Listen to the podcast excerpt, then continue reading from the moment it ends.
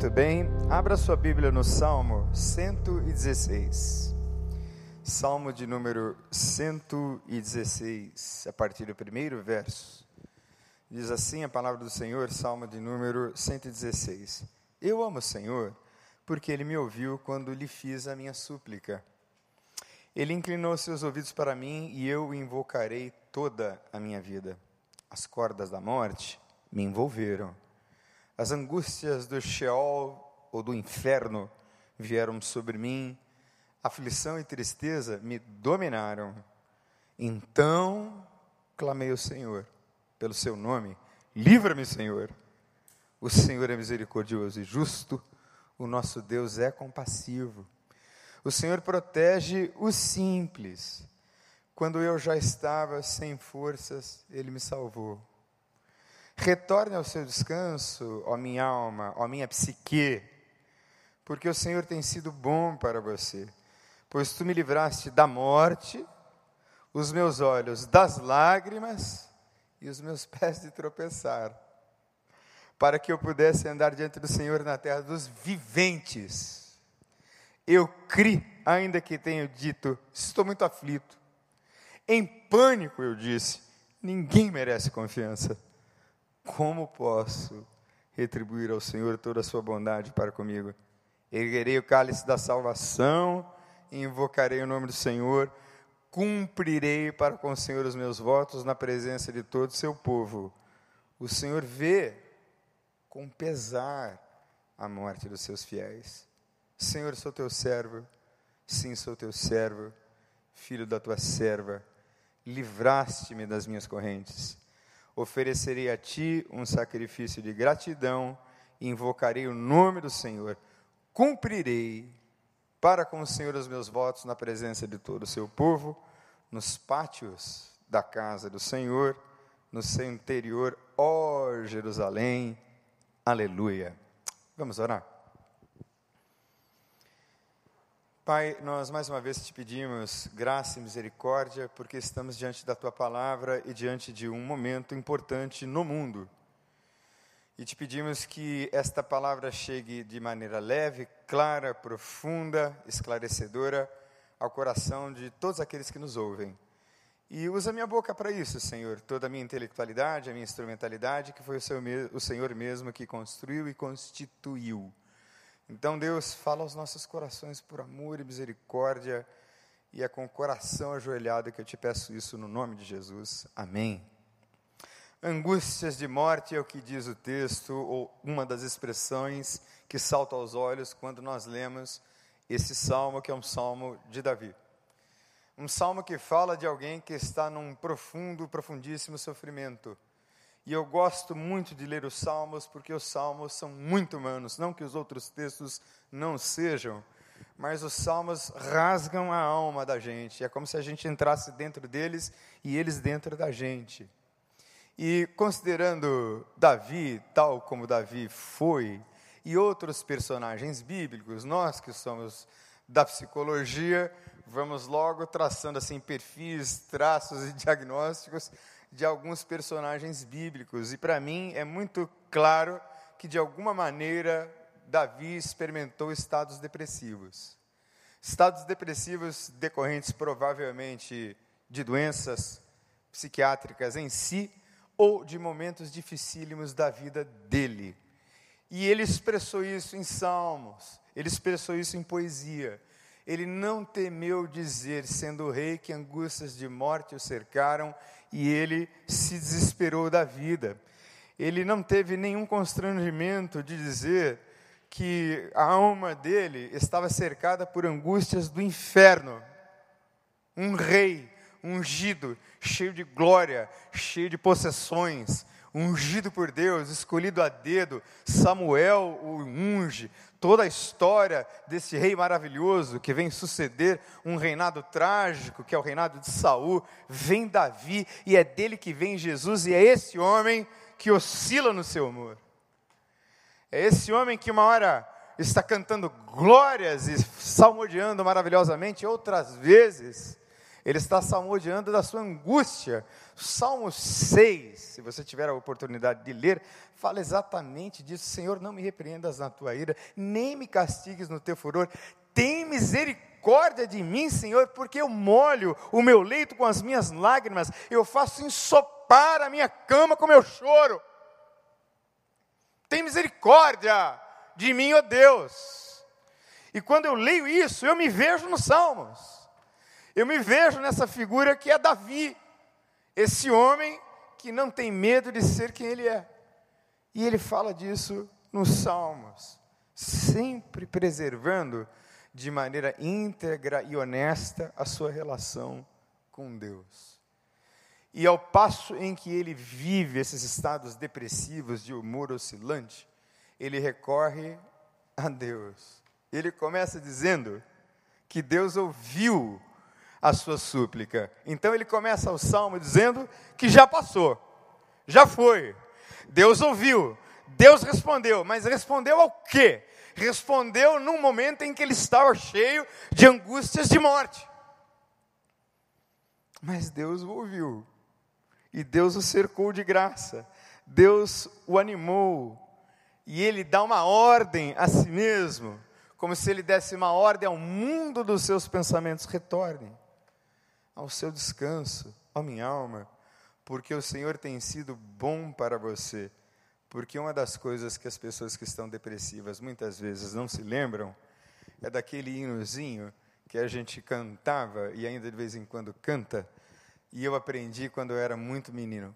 Quantas bênçãos, conta quantas são recebidas da divina mão, uma, uma Dize-as de uma vez, hás de ver surpreso quanto Deus já fez. Não é bom? Então a gente precisa fazer essa rememoração do que Deus fez e daquilo que a vida nos presenteou. Porque muitas vezes o quadro atual é o quadro terrível, difícil, complexo, doloroso, mas não foi sempre assim. E eu não acredito que ninguém viva de tragédia em tragédia o dia todo, o tempo todo, toda hora. Mesmo aqueles que nós consideramos menos favorecidos. De alguma maneira, nas pessoas mais simples, mais humildes, até naquelas que são psiquiátricas e moram na rua, eu acredito que até para elas e nelas existe a alegria de Deus para se viver a vida. Mas nós estamos no setembro amarelo, e por isso eu preciso compartilhar algumas informações importantes para você que nos ouve nessa noite. E já já a gente volta no texto de uma história linda que nós vamos contar ao final. Mas o Setembro Amarelo começou nos Estados Unidos com um jovem chamado Mike M., de 17 anos, que cometeu suicídio no ano de 1984. E ele tinha, como eu, paixão por carros e motos. E ele tinha um Mustang que ele reformou completamente e pintou o Mustang de amarelo. E aí pegaram a paixão do menino por carros, o carro amarelo do menino, foi um suicídio muito marcante e chocante.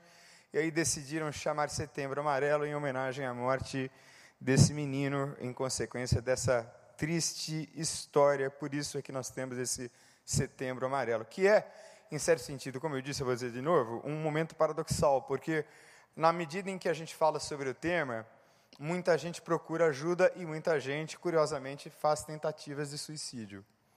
Ah, eu tenho recebido muitas chamadas, estava lá em casa agora, atendendo agora há pouco, antes de vir por culto, vim correndo, cheguei um pouquinho atrasado, porque de fato as coisas começam a chegar e esse é um efeito bom e ruim, mas eu não vou falar sobre isso hoje, porque eu acho que prevenção a gente tem que fazer o ano todo, de várias outras formas e não apenas destacando uma cor, muito embora seja importantíssimo fazê-lo, um momento, um mês, mas fazer uma série de outras ah, incursões durante o ano todo, preventivas, para que a gente consiga tirar essa gente que está com angústia de, do inferno na alma, trazê-las de volta para a vida. Mas temos alguns dados aqui muito importantes, porque o suicídio está entre as 20 causas que lideram as mortes no mundo. Está entre as 20 maiores top causas de morte no mundo. Ele passa o, a malária, passa o câncer de mama e passa o número de pessoas que morrem em guerras e em homicídios no mundo é maior. Nós temos algo em torno de 800 mil pessoas cometendo suicídio no mundo todo dia. E para cada suicídio bem sucedido, existe um grupo de pessoas que tenta também. Então, todos os dias, nós temos muitas tentativas. E as tentativas de suicídio são um fator de risco, porque quem tentou uma vez, pode tentar de novo. Então, a tentativa prévia é o fator de risco mais importante para suicídio na população em geral. Ah, globalmente, ah, nós temos um dado interessante que é mais ou menos 1,8 maior a incidência de suicídios em homens do que em mulheres, e os homens cometem suicídio de maneira muito mais violenta. Usam, na maioria das vezes, armas ou se jogam ah, de lugares altos. Ah, e também, em termos globais, ah, o suicídio acontece antes dos 45 anos. Como eu já tenho 49, já passei da faixa de risco, mas normalmente acontecem abaixo de 45 anos. Ah, o suicídio também tem sido a segunda causa de morte entre jovens de 15 a 29 anos, para ambos os sexos. Eu fiz um seminário numa universidade que falava exatamente sobre essa idade transicional, que é aquela que saiu da adolescência, está começando a caminhar assim na vida adulta mas não chegou à vida adulta, porque a nossa adolescência dos nossos tempos, ela está hiperestendida, está superestendida. A gente tem adolescentes de 30 anos. Quem conhece adolescente de 30? Eu conheço de 50. O sujeito não cresceu direito, mas isso é um fenômeno importantíssimo. Ah, e nós estamos falando dessa faixa de idade. Mas é a terceira causa entre jovens aí sim adolescentes, de 15 a 19 anos. A terceira causa de morte dessa faixa etária para ambos os sexos. E nas meninas dessa faixa etária, nós observamos uma maior incidência de suicídios por conta de uma depressão pós-parto. Uh, o que acontece é que uma menina engravida, e aí engravidou por acidente. Vocês conhecem bem esse tipo de situação o desespero toma conta da moça e a moça acaba tirando a própria a vida. 79% dos suicídios acontecem em países de baixa ou média renda, ou seja, existe uma correlação com desenvolvimento. Ah, porque em desenvolvimento ou em países desenvolvidos há mais recursos e mais métodos e estratégias preventivas do que em países menos favorecidos. As formas principais são ingestão de venenos, enforcamento e armas de fogo.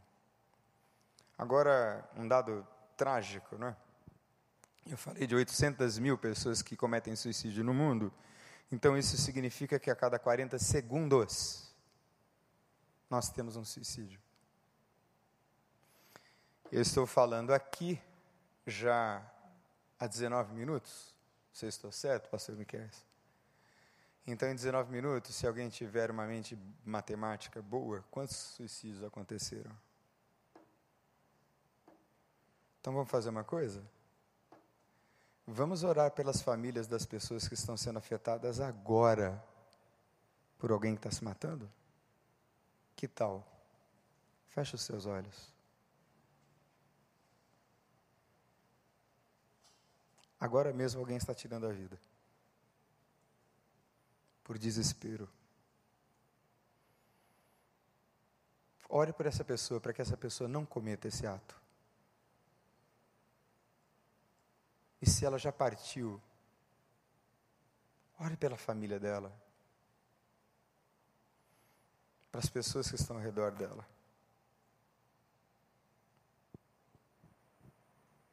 Ore aí na sua casa.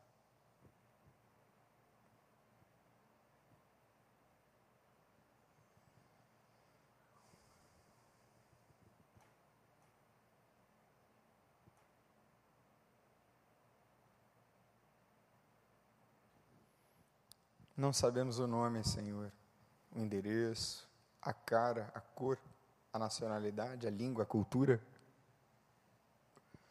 O que nós sabemos é que tem gente perdendo a vida agora por puro desespero.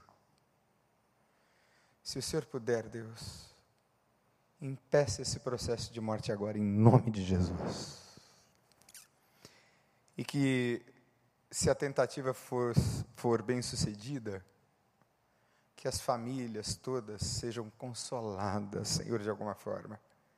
E que no meio dessa morte toda e dessa dor toda, de alguma forma, Senhor, elas sejam conduzidas até a tua presença no nome de Jesus.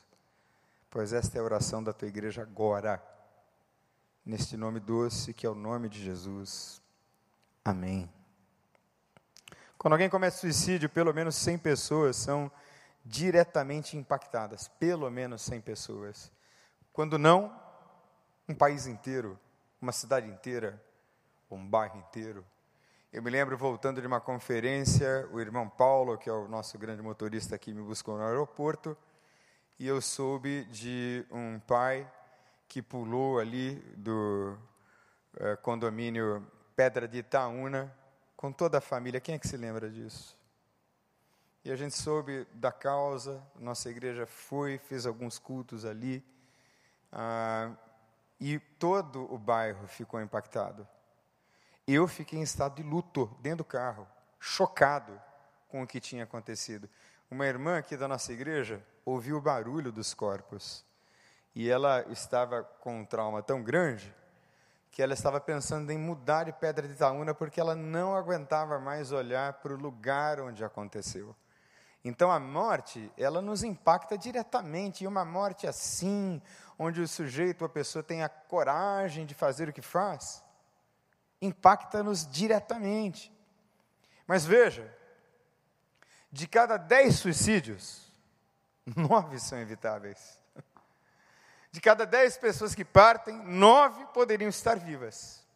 É o que dizem as estatísticas. Então, de alguma forma, nesse mês e talvez nesse e nos outros, que eu e você sejamos instrumentos de Deus para a vida de alguém no nome de Jesus. Nunca despreze alguém que diz quero morrer. Nunca tome por tola a declaração de alguém que diz que está com angústias de morte. Leve a sério. Eu levo a sério. Eu interno gente que brinca com isso. Internei já. Porque com isso não se brinca. Porque não se trata apenas da vida de quem vai, se trata e é a respeito da vida de quem fica. Então nunca ache que é uma bobagem, que é uma frescura, que é uma besteira, que é para chamar atenção. Nunca é. Se alguém falou nisso, tem lá uma nesga lá dentro de realidade e essa pessoa precisa de algum tipo de amparo, ainda que firme. E eu já internei um paciente meu que veio com essa história involuntariamente, e aí ele fez o tratamento direitinho e removeu da mente, do coração, essa ideia. Funcionou. E eu tenho pedido muito a Deus para estar perto dessa gente, para estar junto dessa gente que precisa de ajuda nesse momento. Ah, essa semana eu recebi a mensagem de uma das minhas pacientes e foi uma mensagem muito profunda. Ela sabe, ela está me ouvindo. Me tocou muito, muito, muito, muito, muito, muito. E desde então nós estamos mais próximos e eu sei que a conversa que eu tive com ela, ali por volta da meia-noite, fez toda a diferença. Porque quem decidiu ajudar, quem decidiu estender o braço, não tem hora. Porque angústia não tem hora para chegar. Angústia não marca o tempo de aparecer. Vem simplesmente. Às vezes, por conta de um estado psicopatológico do indivíduo, ele tem uma série de baixas de neurotransmissores, tem um problema neuroquímico, nada de ruim aconteceu, ele é simplesmente depressivo por genética. Mas às vezes o sujeito tenta um ato impulsivo de suicídio pelo desespero das situações da vida. Então existem distúrbios muito peculiares que favorecem o suicídio. Um deles é o abuso de álcool e, obviamente, a depressão.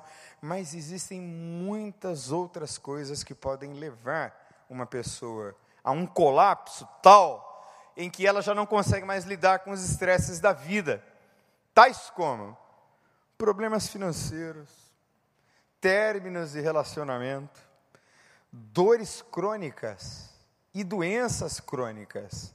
Quanta gente, na época que a AIDS apareceu com força, na década de 80, tirou a própria vida antes de desenvolver a doença. Pelo puro desespero. Ainda acontece com outras doenças graves, como câncer, por exemplo enfrentamento de conflitos, desastres, gente de Petrópolis, de Teresópolis, que perdeu a casa naquelas enxurradas todas. Houveram suicídios ali. Que não é a casa, é a história. O que, foi embora? Foi embora algo de família. Foi embora a coxa que ganhou-se da bisavó. Foram embora os pratos e copos que foram presentes de casamento. E não somente isso, na enxurrada ficaram os pais e foram os filhos. E aí os pais, no desespero, também tiram a vida nos Estados Unidos. Muitos pais se suicidaram por conta daquelas tragédias todas, como Columbine, ah, ou como em outras cidades, onde houveram aqueles tiroteios todos. Um pai se suicidou deixando uma nota em solidariedade à filha que foi morta.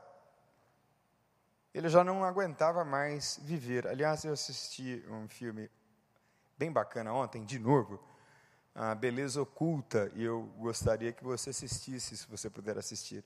Obviamente que é uma história uh, de romance fictício, uh, mas vale a pena assistir, porque carrega uma mensagem muito profunda e é um homem que está vivendo um luto, um luto terrível de uma criança que morreu com um tipo de câncer muito específico no cérebro, e ele ah, não conseguiu lidar com esse luto, ele estava mesmo à beira da morte, pensando em tirar a própria vida, e como isso acontece. Os que tentam suicídio, que tentam tirar a vida, estão com um senso de isolamento, a sensação de que são fardo para as pessoas. Vamos pensar numa mulher depressiva. Ela não tem libido. Não tem vontade de fazer sexo. Aí instaura-se uma crise no casamento. O marido adultera. O marido começa a ver pornografia. Se instala na casa um clima terrível que afeta todos. E aí a pessoa que é depressiva, assim, eu sou um fardo para essa família, é melhor que eu morra mesmo. E acaba tentando. E tem os outros grupos que são os vulneráveis, que também cometem suicídio. A incidência de suicídio em campos de refugiados no mundo é altíssima. Suicídios entre indígenas é alto. Entre migrantes, essa gente que vive de um lado para o outro, sem ter paragem, parada, casa, também chega um ponto que não aguentam mais. Gente que mora na rua, lésbicas, bissexuais, gays, que sofrem pressões e preconceitos, também estão no grupo que comete maior suicídio, ou maior incidência de suicídio. Mas, de fato, mais uma vez, um fator de risco maior é a tentativa prévia. E a gente está falando dessas coisas todas para dizer, resumidamente, que o suicídio, a questão que envolve o suicídio é altamente complexa. E ela precisa ser tratada num plano muito maior do que apenas o plano social. É preciso que haja envolvimento de muitas estruturas combinadas para que haja uma prevenção efetiva. E eu acredito que isso é papel da igreja, não como instituição, mas papel da igreja, gente, como eu e você. John Wesley acreditava que a transformação social está escrito na biografia de um dos maiores avivalistas da história. John Wesley salvou a Inglaterra do alcoolismo.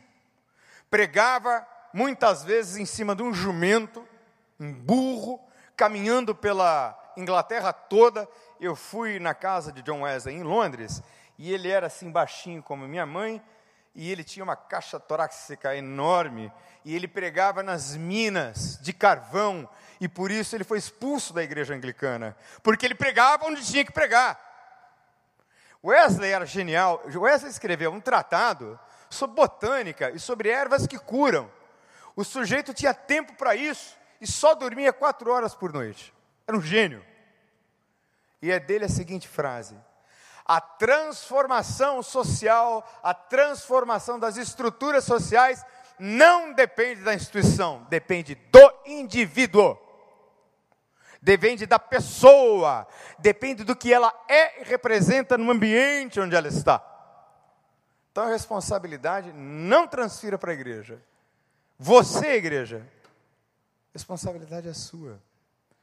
É você que tem que ir mas envolve saúde, educação, trabalho, agricultura, negócios, justiça, leis, defesa de direitos, política, mídia, envolve tudo isso. E se a gente tiver gente nossa, gente do bem aí, quem sabe a gente consiga produzir mais vida na vida das pessoas.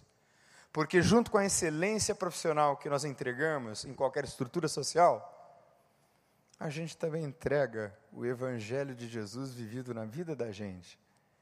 Aí não precisa nem pregar porque as pessoas veem como a vida da gente é bonita e vão se sentir naturalmente atraídas ao nosso estilo de vida. E, gente, ah, eu ouvi uma coisa tão profunda de um professor meu que eu nunca mais vou esquecer. Um excelente professor. Ele disse: Daniel, no final das contas, a gente estuda, estuda, estuda, estuda, a gente aprende técnicas e tudo mais, mas o que realmente cura o outro, e ele usou a expressão cura, um excelente psicólogo, e os psicólogos não gostam muito dessa palavra. Mas o que cura o outro, Daniel, é a relação terapêutica. É essa coisa do outro se identificar contigo, ver você como ser humano, como gente, ver você como alguém que o ama de verdade. Aí a cura nessa relação. Por isso é que eu só acredito em espiritualidade coletiva. Não acredito, não creio em espiritualidade de carreira solo, porque espiritualidade envolve obrigatoriamente relacionamentos. E relacionamentos saudáveis curam no nome de Jesus. É para isso que existe igreja. Para que essa cura se espalhe pelo mundo todo. E para finalizar, nós vamos assistir um vídeo que nós gravamos aqui na igreja de uma pessoa que passou pelo problema e conseguiu sair do outro lado ileso. A história é linda e nós vamos juntos acompanhar agora. Vamos lá, galera? Pode passar, por favor?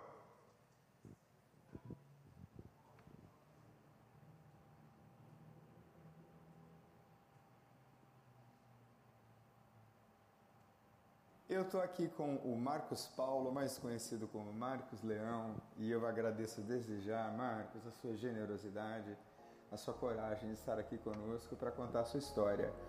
Mas me diz como é que foi o comecinho da sua vida? Me diz como foi esse percurso difícil, não é? Conforme nós conversamos. Sim, é, foi, foi um, um começo difícil, né? Já foi é, bem traumático, né? Assim, a minha história de, de gestação, de nascimento. Você foi Isso... uma criança desejada? Não. Uhum. Não fui desejado. Isso marcou é, você? Né? Marcou muito. Inclusive, eu, eu fui, fui fruto de um incesto, né? E isso traumatiza toda uma família, né? Principalmente é, no, no período que eu nasci, que foi anos 60, né? E me diz uma coisa, quando é que você começou a perceber essa coisa da tristeza, talvez um pouco maior, a depressão, esses estados que eventualmente levaram você para mais de uma tentativa de tirar a própria vida, não foi? Sim. É, essa tristeza eu, eu identifiquei ela muito cedo. Uhum. Né? É, já, criança ainda, eu, eu já, já tinha uma, uma tristeza muito profunda, porque eu não entendia né, o porquê das pessoas não gostarem de mim, me tratarem mal, né? Como eu fui muito maltratado, fui, sabe, assim, sofri até é, agressões físicas por conta disso. Então, assim. Você é... me falou de um abuso. Sim, é, além das agressões físicas, abuso sexual, né? Desde muito cedo, é, desde dois anos de idade, eu sofro abuso. Deixa eu te perguntar, você acha que esse abuso despertou assim muito cedo a sua sexualidade? Com certeza, até porque assim, eu já com oito anos de idade, eu já tinha, né, sofria uma, uma atração, né, por pessoas do mesmo sexo. E aí veio a primeira tentativa. Sim. Como foi? A primeira tentativa foi quando é, aconteceram duas coisas é, é muito, é, assim, perto uma da outra, né? É, primeiro um amigo meu, sabe, é, inclusive o nome dele era Marcos também, é, morreu assassinado, né? E logo em seguida, assim, um, um, dois meses depois, fui fazer o teste de HIV e me descobri soro positivo. Assim, é, foi traumatizante a, a, notícia, foi traumatizante a forma que o, que o profissional me deu a notícia, então, assim, é, ele praticamente sugeriu que eu, que eu cometesse um suicídio. Você me falou de umas vozes que diziam para você se atirar em frente a um ônibus. Sim, é, é, é, assim, eu comecei a ter alucinações, né? E uma dessas vozes me sugeriu que eu, que eu cometesse suicídio. É, nesse processo, eu, eu fui para um, um, determinado lugar, né? Que eu sabia que tinha muito fluxo de, de ônibus e de, de carro, de caminhão. E só que não vinha caminhão nem ônibus nenhum. E eu comecei a andar né, é, de forma errante e cheguei num determinado lugar, uma outra voz me falou assim, pô, para. E eu parei e ela mandou olhar para o lado, né, para o lado esquerdo e eu olhei e, e, e, era uma igreja, é, assim, era uma porta enorme, né, e em cima da porta estava escrito assim, aquele que vier após mim de maneira alguma o lançarei fora. Mas depois desse tempo todo veio uma recaída e você tentou de novo. Sim. É... Eu saí dessa igreja, né? Comecei a me entristecer demais. É... é aquela, aquela depressão tomou conta de mim de, de, uma tal forma que eu não conseguia mais. É... Eu não me sentia é, merecedor sabe, é, dos cuidados de Deus. Mas aí eu preciso fazer um comentário. É... Quem é merecedor? Eu descobri que ninguém é merecedor. Mas a, a, princípio a gente se sente o pior dos piores, né? E... Você sabe que essa é uma coisa da, da depressão e de quem te, tenta suicídio. Sim. A pessoa se sente um fardo. Um fardo. É um fardo para a sociedade, é um fardo para a família, sou inútil. Justamente. Vou tirar minha vida, vou acabar com isso. E de repente eu me vi, eu, eu morava em frente à praia, né? Uhum. É, foi só atravessar a rua e, e, e, essa voz, ela voltou e começou a falar: vai, pode ir. E eu fui. Comecei a caminhar para aquela, para o meio do mar, né? Quando eu estava com a água mais ou menos eh, assim no pescoço, eu ouvi uma voz me, me gritando. É, só que não era uma voz de alucinação, era uma voz de verdade. Era um rapaz que estava na, parou ali de repente do nada e, e ele falou: Ô oh, cara, ô, oh, oh, o que você está fazendo aí? Volta. E eu voltei, me assustei e voltei, né? E esse rapaz, ele chegou para mim e falou: "Cara, não faz isso. Você é importante para Deus, sabe? Assim. E esse rapaz falou que, que ele, ele via algo diferente em mim, sabe? Que ele, ele percebia que eu não, não pertencia a esse mundo, né? É, e ele mandou procurar uma igreja. Foi quando eu decidi, inclusive ele me, me orientou a, a ir a uma igreja só que eu nem cheguei a ir a essa igreja. Eu, eu fui para um determinado lugar e esse lugar me trouxe à primeira igreja batista do Recreio. Ah, é porque você era nosso. você foi soprado para cá. Que foi um divisor de águas de fato e de verdade na minha vida. Ali eu enxerguei que, que realmente é, Deus ele tem um propósito na minha vida. Obrigado pelo seu depoimento. Eu que agradeço. Obrigado pela sua vida, por essa coragem de mostrar o seu rosto na câmera, dizer o que aconteceu. E a gente vai te ouvir mais. Com certeza. Eu acredito que um dos propósitos que Deus tem na minha vida é para que a minha história toque outras pessoas e, e, e que essas pessoas saibam que talvez nós não mereçamos nada de, de Deus, mas existe uma coisa chamada graça, sabe? E a graça é de graça, ela não exige nada da gente. A graça vem de Cristo. Como eu adoro essa frase. Vamos quebrar o protocolo da pandemia. Vamos, Deus te abençoe. Depois, depois a gente, a gente higieniza depois. Deus te abençoe, meu irmão. Eu que agradeço aí, sabe, é, essa oportunidade ímpar. Jesus é isso. Encontrou com ele? Encontrou com a vida. Deus te abençoe. Um beijo. Vamos aplaudir ao Senhor, gente. Que coisa linda. né? Aplauda aí de casa também.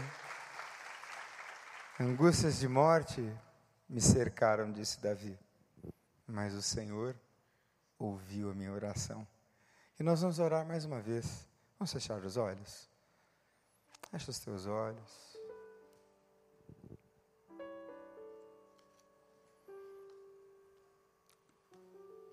Amarelo de alerta, Senhor amarelo de alerta.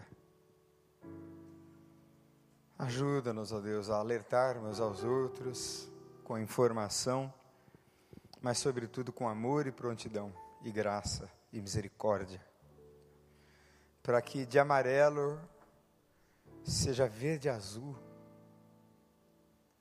para nunca mais essa tristeza voltar. Que nós sejamos instrumentos teus para caminhar no inverno da depressão que se abate sobre tanta gente. E que esta igreja continue sendo esse farol iluminando e trazendo gente para junto da gente, para junto do que a gente tem vivido na tua presença. E essa oração humilde, Senhor, nós fazemos certos de que o Senhor nos ouviu da mesma maneira como o Senhor ouviu Davi. Obrigado, Senhor Jesus, por essa noite maravilhosa. Nós te agradecemos no nome de Jesus. Amém.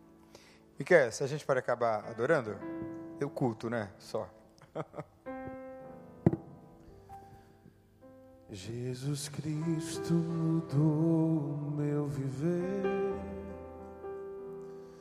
Jesus Cristo mudou meu viver.